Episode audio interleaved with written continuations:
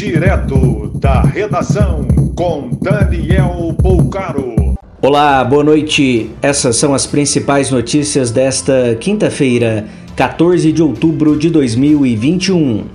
Com a alta no preço da gasolina e inúmeras viagens canceladas, a Uber acaba de lançar uma forma de furar a fila para quem pagar mais.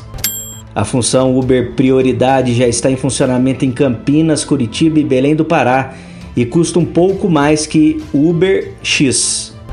O governo de Minas Gerais liberou ocupação total das salas de aula, mas distância mínima entre alunos precisa ser de 90 centímetros. A Prefeitura de São Paulo recuou da decisão de liberar uso de máscaras ao ar livre e item segue obrigatório em locais públicos.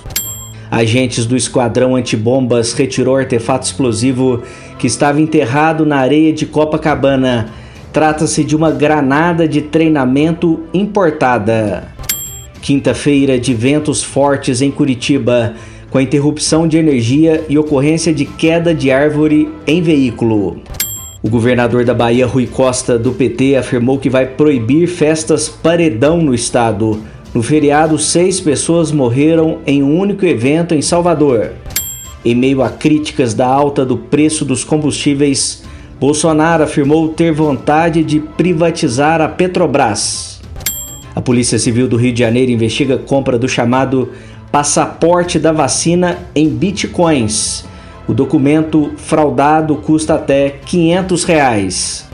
O senador americano Lindsey Graham afirmou que 40 mil brasileiros que passaram ilegalmente a fronteira do México com os Estados Unidos usavam roupas de grife e bolsas da Gucci.